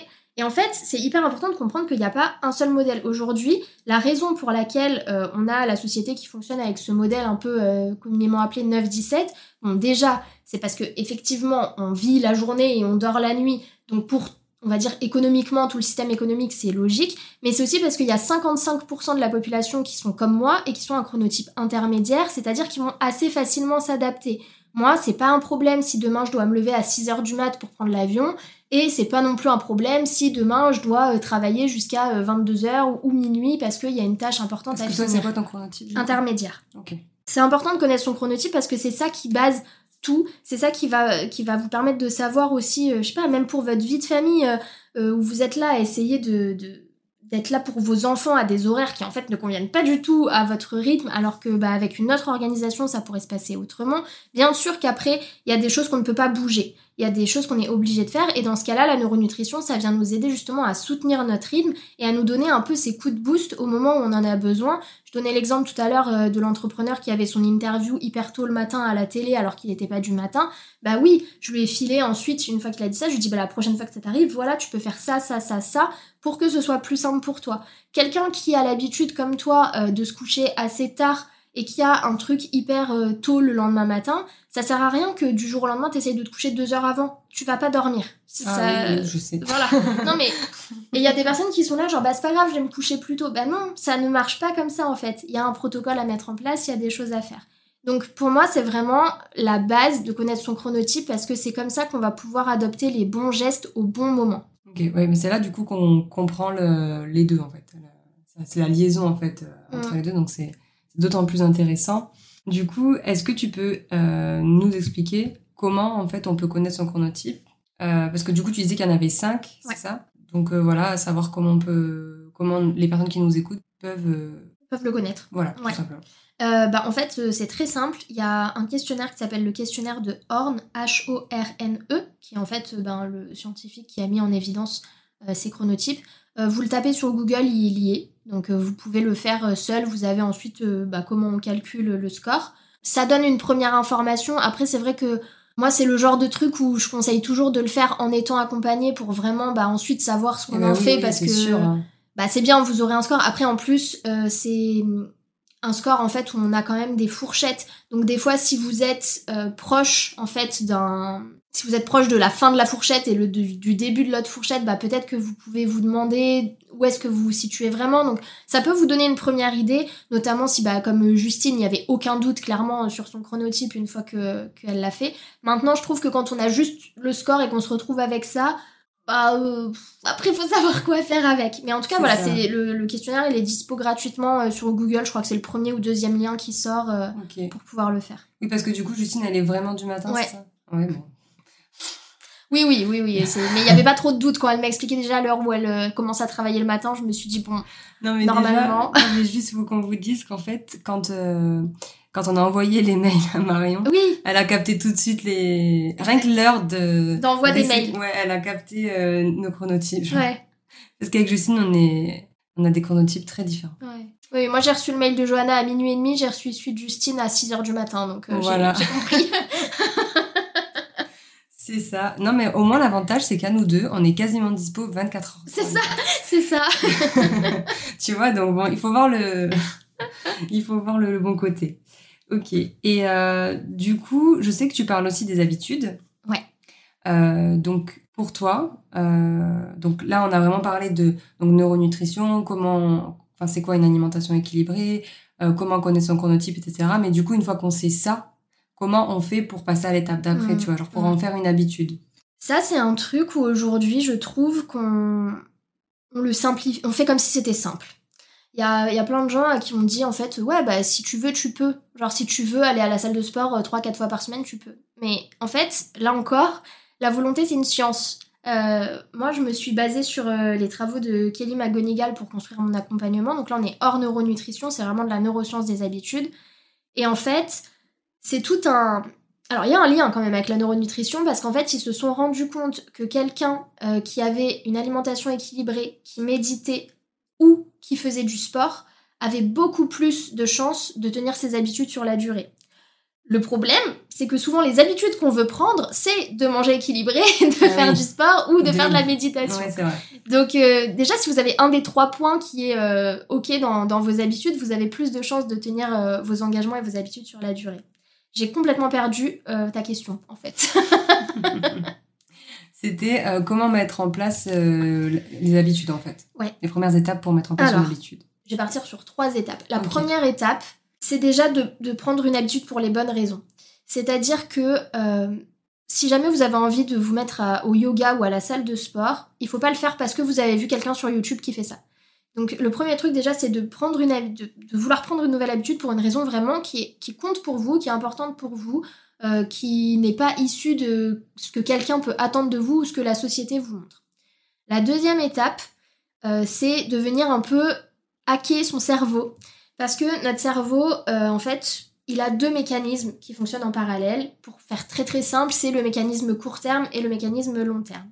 Notre cerveau, si jamais vous vous dites, euh, bah, il faudrait que je fasse euh, ma séance de yoga, mais j'ai envie euh, d'aller manger ma tartine de pâte à tartiner devant Netflix, lui, il a deux choix. Et il va choisir ben, celui qui va lui donner la récompense à court terme. Et en fait, votre yoga, même si après la séance de yoga, vous allez vous sentir bien, concrètement, c'est plutôt une récompense long terme sur le fait de prendre soin de soi, etc. Donc, la deuxième chose à faire pour pouvoir tenir ces habitudes, c'est de donner plus de voix à notre moi long terme. Donc, pour ça, il y a une étude qui a été faite et qui a fait ses preuves, mais en utilisant un casque des réalités virtuelles où on pouvait parler à son futur soi de euh, 70 ans. Mais je ne pense pas que vous ayez tous un casque de réalité virtuelle qui vous permette de faire ça chez vous. Donc moi, ce que j'ai fait, euh, c'est que pour mes clients, j'ai en fait une visualisation que j'ai créée où justement on vient s'adresser à notre futur soi. Sinon, vous pouvez le faire par écrit en écrivant une lettre et comme une discussion en fait avec votre moi de euh, 70 ans par exemple. Ça va venir en fait. euh, c'est, je sais pas si euh, y a des personnes qui sont familières avec le principe de la visualisation, de l'imagination, mais notre cerveau ne fait pas la différence entre ce qu'on visualise et ce qui est vrai. Et là, c'est pareil, c'est-à-dire que à partir du moment où notre cerveau, il aura conscience que ce qu'on fait, ça a un vrai impact, enfin la possibilité d'avoir un vrai impact sur le futur, ça va renforcer en fait la voie qu'on va porter sur notre vision long terme. Et donc, ça va nous permettre de passer plus facilement sur des actions qui sont ressources pour nous. Ça fait deux. Et le, troisième, c'était, je vais partir sur ça parce que c'est hyper important, une chose à la fois.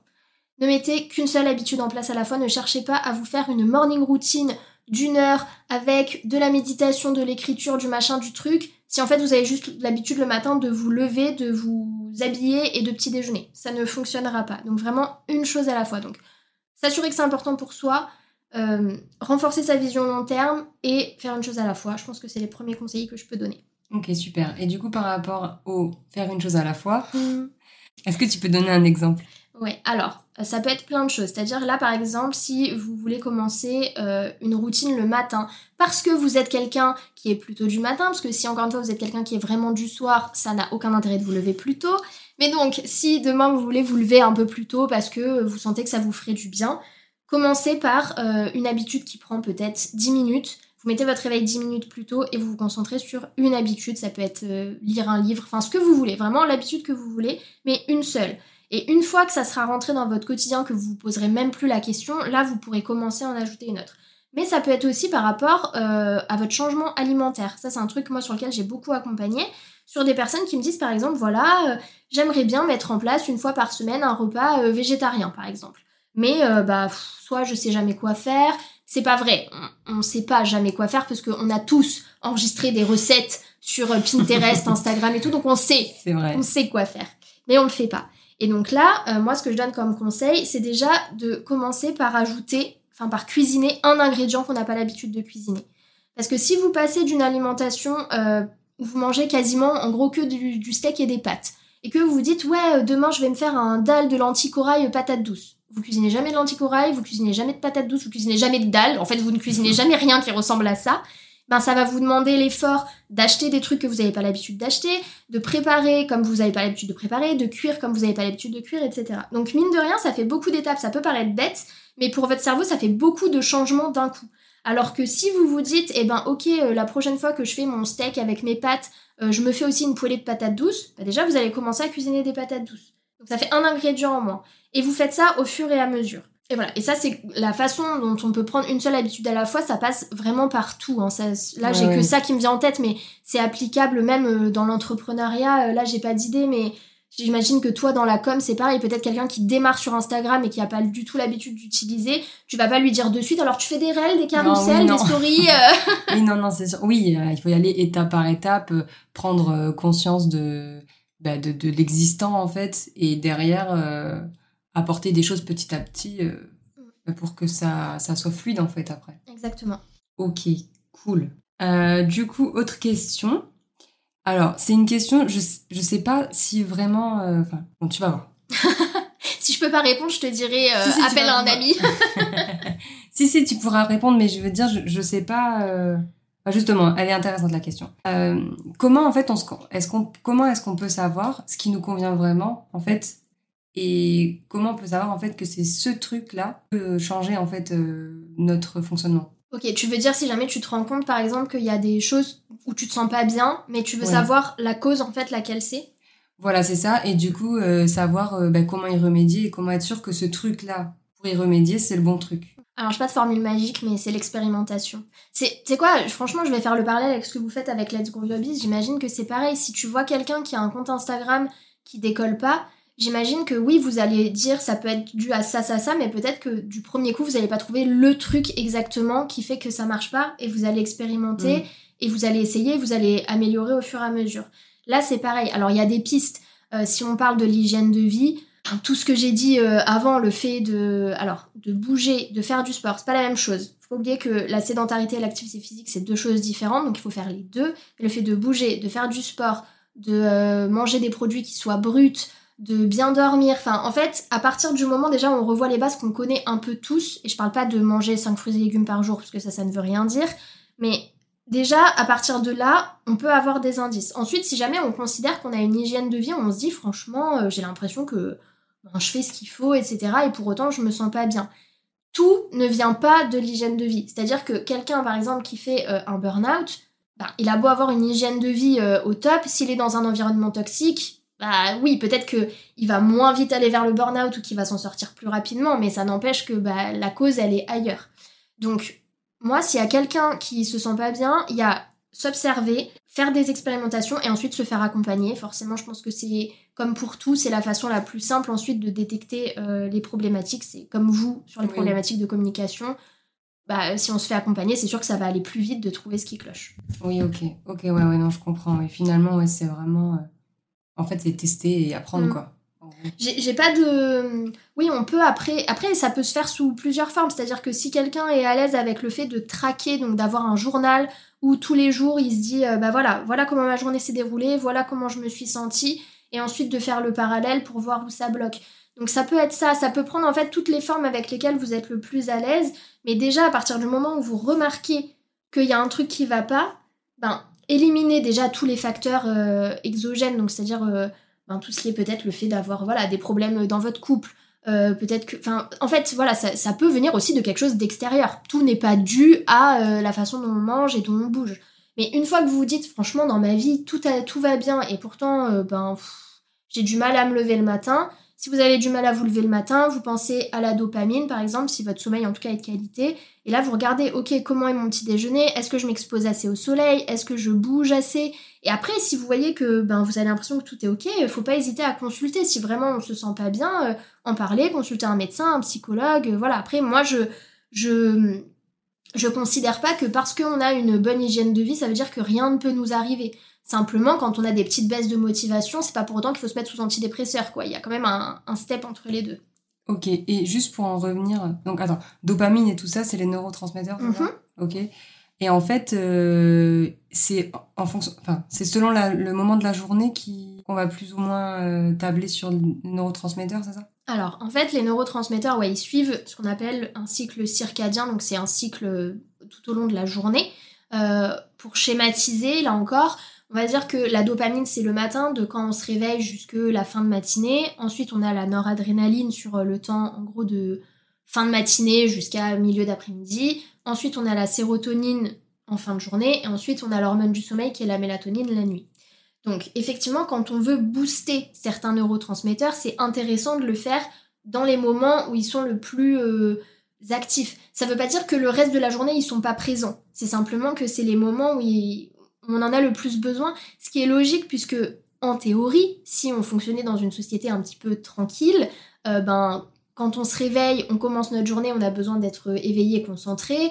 Au milieu de notre journée, ben, on a besoin d'un boost aussi pour continuer. Et en fin de journée, on est censé euh, ben voilà, se poser, réfléchir un peu sur ce qui s'est passé et puis se préparer à aller dormir. Bon, en vrai, on sait tous que c'est pas du tout ça qui se passe et qu'en fin de journée, on est tous en train de courir. Mais dans l'absolu, c'est comme ça. Donc c'est intéressant au niveau des apports alimentaires de venir les chercher à ces moments-là. Ça ne veut pas dire qu'en fait c'est focus que sur un moment. C'est-à-dire que là j'ai pris l'exemple de la dopamine avec les protéines, mais la dopamine elle n'a pas besoin que de protéines, elle a besoin de vitamines et de minéraux qu'on n'a pas besoin d'apporter que au petit déjeuner, qui doivent être là tout le temps pour que notre corps puisse les utiliser. Par contre, ce qui est intéressant, c'est de repérer peut-être euh, que ben, si vous manquez de motivation, que vous avez du mal à passer à l'action, euh, que vous avez du mal à être concentré, que vous cherchez beaucoup vos mots, ça peut venir d'un déséquilibre de dopamine, ça peut venir d'autres choses. Euh, je veux dire, euh, après, je suis pas médecin de la santé mentale, si vous avez une pathologie, je ne peux pas le savoir. Mais si c'est un truc qui est pas handicapant, mais qui est un peu latent et qui vous embête, ça peut venir de là. Après, si vous êtes quelqu'un qui ben, a des troubles du sommeil, ça peut largement venir de la mélatonine. donc là aussi, il y a des choses à faire. Mais à partir du moment où vous avez une alimentation qui est vraie, variée, végétale, et vous avez un apport suffisant en protéines, et j'insiste parce que je ne comprends pas pourquoi chez les femmes aujourd'hui il y a, un trop peu de protéines comme ça. Toutes les personnes que j'ai en consultation, ça manque énormément de protéines. Donc à partir du moment où vous avez votre quantité suffisante de protéines et de végétaux, etc., il n'y a pas de raison que ça aille pas. Donc si c'est un truc qui est un peu embêtant de temps en temps, bah oui, on peut venir agir en prévention en neuronutrition. Maintenant, clairement, si vous vous sentez euh, déprimé, que vous avez euh, des idées noires, etc., allez voir euh, un spécialiste, un psychologue et ne restez pas comme ça, quoi. Ok, ouais, mais parce que du coup, est-ce que tu sais pourquoi, en tant que femme, on, manque de protéines? Alors en fait, c'est pas qu'on en manque, c'est que moi, les clientes que je reçois n'en mangent pas. Ah. En fait, il y en a beaucoup qui, qui n'en mangent quasiment pas, c'est-à-dire que ben elles aiment pas trop manger de la viande ou en tout cas euh, elles en mangent vraiment pas beaucoup et elles ne mangent pas non plus de protéines végétales. Donc euh, après les oléagineux et les légumineux, c'est des trucs qu'on a enfin moi perso, j'ai pas été éduquée à en manger. Euh, je pense que notre la, génération de nos parents ne consommait pas spécialement à part les saucisses lentilles quoi, mais sinon voilà. Et donc, euh, moi, je remarque que vraiment, j'ai des, des personnes en consultation qui mangent des féculents, qui mangent des légumes, qui mangent des fruits. Mais alors, au niveau des protéines, on est euh, à la ramasse. Et donc, forcément, après, ben, elles ont des problématiques soit de performance pour celles qui font du sport, soit de concentration, soit de passage à l'action, etc. C'est logique. Ah ouais, bah oui, oui, du coup, c'est logique. Mais c'est vrai que je trouve que, comme tu dis, tout ce qui est euh, légumineuse et tout, on en parle. Enfin, on n'en parle pas, en fait, on en parle peu. Sauf là, depuis, encore une fois, dernièrement, il y a tout, euh, bah, tout le véganisme, tout ça, qui est arrivé. Et du coup, euh, bah, de plus en plus, les personnes euh, captent en fait que. moi, je fais partie de ces gens-là, tu vois. Mmh. Non, mais je suis d'accord.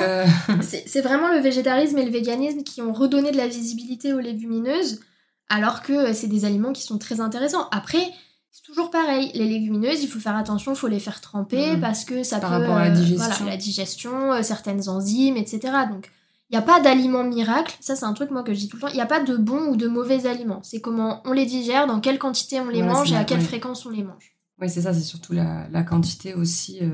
Aujourd'hui, par rapport à tout ce qu'on vient de dire là, quels tips, en fait, tu pourrais donner pour que les personnes qui nous écoutent ben en fait euh, elles puissent savoir quoi faire euh, là maintenant tout de suite dès aujourd'hui. Moi je pense que quand on est entrepreneur, déjà le premier truc à faire c'est vraiment de prendre conscience que même si notre entreprise c'est notre bébé, on doit se mettre en priorité. Et ça c'est un truc, ça peut paraître bateau mais c'est très important et c'est un truc que moi je vois beaucoup aussi. c'est important de se rappeler que c'est nous qui donnons l'énergie à notre entreprise. Donc si on n'a pas l'énergie à lui donner, ça va être compliqué. Donc ça c'est la première chose.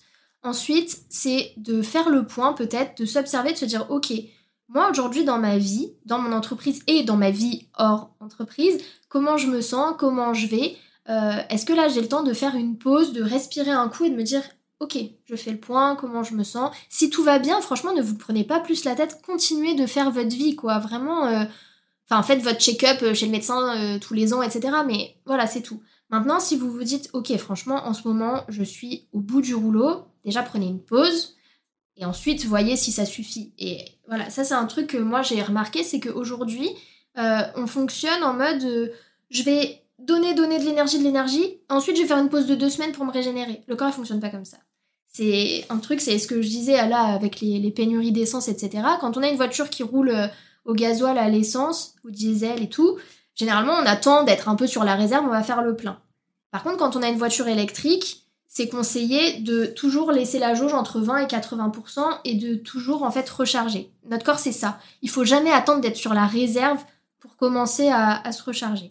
Donc ça, et après si vous voulez mettre des tips hyper concrets en place, franchement, euh, il y a plein de choses à faire. Veillez à, hum, Bon, je vais, vais pas me répéter sur l'alimentation ultra transformée et tout, mais veillez en tout cas à avoir un premier repas où vous avez des protéines. Veillez à faire des pauses pour respirer dans la journée. Si vous êtes quelqu'un où vous vous rendez compte qu'en fait vous avez jamais euh, l'occasion de prendre des respirations complètes, cohérence cardiaque, c'est juste incroyable. Il y a je ne sais pas combien d'études dessus. Trois fois par jour, cinq minutes. Je pense que c'est gérable. On peut le faire n'importe où. Euh, buvez, buvez, buvez, buvez de l'eau. Je sais en plus que quand on est euh, notamment solopreneur ou euh, en digital, on est devant l'écran et on oublie de boire. Ayez une gourde avec vous, mettez des rappels sur votre téléphone, ce que vous voulez, mais buvez, c'est extrêmement important. Et ensuite, bah, si vous voulez aller plus loin, regardez votre chronotype, voyez si vous avez une hygiène de vie qui correspond, parce que peut-être que si vous êtes fatigué, c'est parce que vous vous forcez en fait à, euh, ben, à vous lever plus tôt. Euh, voilà, faites peut-être comme Johanna, démarrez vos journées un peu plus tard parce que c'est là que vous êtes vraiment au taquet étudiez un peu, observez-vous, regardez ce qui va, ce qui va pas. Et ensuite, vous pourrez mettre en place les petites choses. Mais vraiment, j'ai pas réinventé euh, l'histoire, quoi. Je veux dire, je pense qu'on sait aujourd'hui ce qui est important de mettre dans son assiette. On sait que c'est important de bouger. On sait que c'est important de faire du sport. On sait que c'est important de respirer. Par contre, ce qui est difficile souvent, c'est de le faire. Entre le savoir et le faire, il y a un gap. Et là, bah, vous pouvez utiliser les conseils que je donnais tout à l'heure ou vous faire accompagner, encore une fois, que ce soit par moi, par un coach de, il y a des coachs maintenant en respiration, enfin il y a plein de choses qui existent. Mais ah, n'hésitez pas, ou alors motivez-vous à plusieurs aussi. Planifiez-vous des sessions, euh, peut-être d'une demi-heure, deux fois par semaine pour euh, faire ce que vous voulez, peu importe. Mais, Non, mais oui, c'est sûr. Après, c'est vrai qu'il faut, il faut trouver la motivation, on va Mm. dire. Mais, euh, mais non, non, c'est cool, franchement. euh, je pense que là, euh, là on n'a on a plus de raison de. Bah, il y a toujours des raisons, mais la motivation, c'est vraiment la première question, c'est pourquoi tu le fais. À Ouais. partir du moment où tu te dis, ok, euh, ben ouais, j'ai envie de pouvoir donner le max dans mon entreprise et je me rends compte que là, ben il y a des clients, je suis obligée de les retarder parce que je suis tout le temps crevée. Je pense que c'est une motivation suffisante pour un entrepreneur pour euh, passer à l'action et se faire du bien et prendre soin de Ouais, mais c'est vrai que en fait, c'est hyper paradoxal l'entrepreneuriat parce que à la base, on, on se lance dans l'entrepreneuriat parce qu'on veut être libre, on veut euh, bah, prendre le temps pour nous, nanana, mais au Mm. final, on se retrouve dans un truc, euh, un cercle infernal qui fait qu'au final, bah, on prend plus le temps pour nous et, euh, et en fait, c'est que notre business. Ouais. Et en fait, parfois, on en oublie que notre business, c'est nous, en fait. Mm. ce que tu disais tout à l'heure. Mm. Donc euh, non, franchement, c'est hyper intéressant et euh, et aussi, enfin moi, si je pouvais ra- si je pourrais rajouter un truc, c'est juste de se dire comment, enfin du coup, c'est aussi la question que je vais te poser. Qu'est-ce qu'on peut faire pour se faire passer soi en priorité. en priorité ouais. Alors, il y a un truc que tout le monde a et que je sais que plein de coachs en organisation en parlent tout le temps, mais clairement, en fait, c'est l'agenda. C'est-à-dire que mettez-vous une demi-heure, ou je ne sais pas ce que vous voulez comme durée dans votre agenda, à la fréquence que vous voulez, où vous bloquez et où, genre, vous ne pouvez pas mettre un rendez-vous à cette heure-là. Vous ne l'utilisez pas pour faire votre lessive, pour euh, préparer les menus de la semaine ou quoi, c'est juste pour vous et vous choisissez ce que vous mettez dedans. Ça peut être effectivement de faire une séance de yoga, de sport, mais ça peut être de ne rien faire, de juste vous reposer, de faire une sieste. Moi, j'avais une consultation avec une jeune maman euh, qui a deux enfants et qui là était sur la fin de son congé mat et qui ne s'en sortait pas. Et il y avait la nounou qui, euh, qui allait reprendre deux jours par semaine. Je lui ai dit, ne profite pas de la nounou pour commencer à faire toutes les tâches que tu dois faire. Tu profites de la nounou déjà pour te caler un temps pour toi et ensuite tu fais le reste. Et ça, c'est un truc qui est hyper important, c'est quand on fait euh, nos fameuses to-do. Alors, je sais pas sur comment vous les faites, si vous faites des to-do ou comment vous organisez, mais le premier truc à mettre, après les vraiment les deadlines clients, etc., mais c'est prendre soin de soi. Ça doit jamais être à la fin, ça doit jamais être bon bah si j'ai le temps, je non, c'est pas si j'ai le temps, je. Ça doit passer avant. euh, ben euh, peut-être les trois factures euh, que vous avez pas faites sur votre compta qui sont en retard ça doit passer avant la machine qui est pas dépendue depuis deux jours, et ben tant pis, elle attendra un troisième jour. Mais c'est important de hiérarchiser. Et comment, vous, en fait, à partir du moment où on, on se considère qu'on s'accorde moins de valeur qu'à tout le reste, ben forcément, on va, on va rien pouvoir faire. Parce que si on considère qu'on est moins important que, euh, je sais pas moi, que des, des courses qui sont pas faites ou que euh, un, un visuel qu'on voulait un peu modifier, etc., ben c'est pas possible il faut qu'on s'accorde la même valeur qu'on accorde à notre entreprise. Sinon, c'est pas du tout cohérent, ça va pas marcher. Je me reconnais énormément en ce que tu dis. Bah voilà, tu vas pouvoir prendre ton agenda et te marquer une demi-heure. Regarde, en plus, regarde, toi, t'as l'exemple, t'as ton chat là qui est sur toi. Tu crois que elle, elle en a quelque chose à carrer de, de si ses jouets pour chat ils sont rangés ou pas? Non, Elle, elle elle kiffe sa vie. Elle, elle dort, elle à la toilette et elle mange. Voilà. Et elle attend les câlins aussi. Non, mais oui, c'est sûr. Non, mais oui, mais c'est hyper un- un- important et, et, et je pense que dans un premier temps, en tout cas, moi, le premier truc que je vais faire sur 2023 quand je vais, euh, quand je vais organiser mon année, c'est de me dire combien je veux de vacances. Mm. Combien Ouais. je veux de vacances. C'est Justine qui m'a parlé de ça. Vrai. Et je me suis dit, en fait, c'est hyper important parce que, ben, en fait, si tu, faut d'abord caler les vacances Mm. et après, tu cales tout le reste autour. Et, euh, et c'est vrai que cette année, franchement, je, j'ai, pas pris de vacances, en Ouais. fait, tu vois. Donc, euh, franchement, c'est. Ouais, c'est un bon tip. C'est pareil pour les week-ends. Je sais qu'il y a des entrepreneurs qui veulent pas travailler le week-end. Bah, donc bloquer les Mm. week-ends en fait. Ouais. C'est-à-dire que ça doit pas. Limite, enfin, moi je sais que maintenant dans mon Google Agenda, on peut mettre des vues euh, où il y a que du lundi au vendredi. Bah, vous mettez que ça. Et le week-end, ça n'existe pas si vous avez décidé de bloquer vos Ouais, ça, c'est vrai, ouais, qu'il faudrait faire ça. Nous, il y a marqué week-end obligatoire. Ouais, voilà. Mais, euh, mais ouais, non, c'est Mais c'est difficile parce que après ça, ça vient chercher aussi beaucoup de choses. Ça vient chercher l'amour de soi, l'estime de soi. Enfin, il y a plein d'autres trucs Ouais. pour lesquels on se met pas en priorité. C'est c'est pas juste parce qu'on n'a pas le temps. Des fois, c'est parce que vraiment on ne s'accorde pas cette valeur-là. Et vrai. ça, ça demande encore un autre travail. Ouais, c'est euh, encore, euh, c'est encore plus profond, on va Mm. dire. Mais c'est vrai que déjà, dans un... enfin, je pense que déjà, il faut prendre conscience du fait qu'on a besoin de se faire passer en priorité. Ouais. Quoi. Je pense que c'est d'abord ça, enfin, c'est ça qu'il faut. Et du coup, le podcast que vous avez fait euh, le mois dernier, il est en totale, euh, Bah, tu vois, ça. totale cohérence. Tu vois La boucle est bouclée. Voilà, la boucle est bouclée, exactement. bah, du coup, on a bientôt fini. Euh, je vais finir par te poser euh, deux questions. Donc déjà, euh, du coup, où est-ce qu'on peut te retrouver si on veut en savoir plus sur ce que tu fais et tout ça? Alors, on peut me retrouver donc sur Instagram sous le nom de marions.journée, qui est donc le parcours de Marion en anglais. Et on peut me retrouver donc sur mon site, Aroa Center, mais je pense que tu mettras le lien. oui, oui, oui, de toute dans je, la je vous mettrai tout. Et pour euh, celles et ceux qui sont présents sur LinkedIn, je suis aussi euh, sur LinkedIn donc sous mon nom normal, Marion Meyer, où je parle aussi de neuronutrition, là vraiment plus axé euh, ben, travail quoi. Travail, entrepreneuriat, euh, salariat, etc. Ok, parce que toi, du coup, tu travailles principalement avec les entrepreneurs? Pas forcément. J'interviens euh, sur du collectif plutôt auprès d'entrepreneurs, mais en individuel, j'ai de tout. J'ai eu des entrepreneurs et j'ai eu des, des salariés ou des mamans au foyer, etc. Ok, d'accord, très bien. Et du coup, aujourd'hui, qu'est-ce que tu proposes comme service euh, Alors j'ai euh, ma prestation phare qui est Mana, qui est un accompagnement de trois mois justement pour aider à se créer des habitudes durables. En fait, je pars vraiment des questionnaires dont j'ai parlé pour faire le point en neuronutrition. Et ensuite, pendant trois mois, on fait en sorte de choisir quelles habitudes sont importantes à mettre en place et de voir comment est-ce que ça fonctionne, comment est-ce qu'on peut les intégrer pour que ça dure et que ce soit pas juste un truc où on se dit euh, allez lundi je m'y mets et qu'on fait ça depuis trois ans et demi.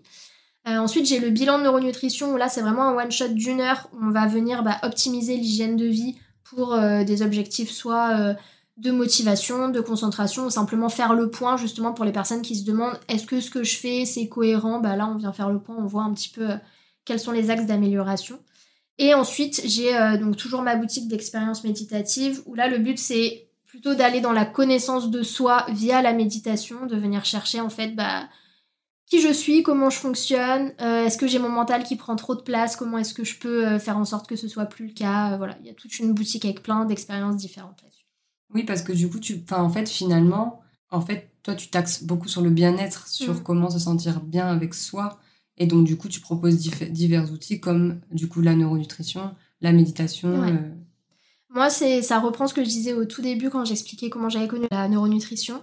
C'est que pour moi, ce qui est important aujourd'hui, c'est de permettre que on vive dans un monde le plus en paix possible. Et je considère que ça passe par le fait que chacun individuellement déjà se sente bien pour réaliser tous les projets qui lui font envie. Et à partir de là, je suis persuadée que des personnes qui se sentent bien ensemble, elles se comporteront bien les unes avec les autres. Eh bien, c'est une jolie fin. c'est une jolie conclusion. Merci beaucoup. Bah merci à toi et à Justine. Merci beaucoup d'avoir répondu euh, à nos questions, parce qu'il y a aussi des questions de, de Justine dans, dans tout ce que je t'ai posé. Et, euh, et voilà. De toute façon, euh, je mets toutes les infos euh, bah, dans, dans les infos du podcast. Et puis, Ben, merci aussi à vous de nous avoir écoutés. Et n'hésitez pas si vous avez des questions, euh, même juste sur des notions que vous n'avez pas comprises. euh, voilà, je suis open dans mes messages, etc. pour euh, vous éclairer si il y avait des choses sur lesquelles vous avez besoin de précision.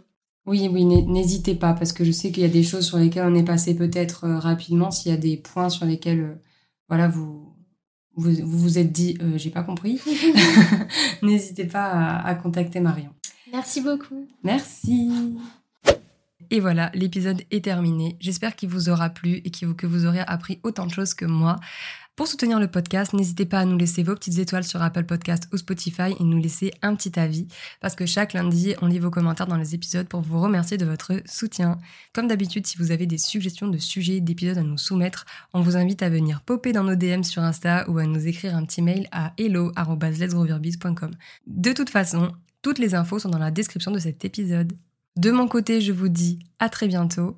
Prenez soin de vous. Salut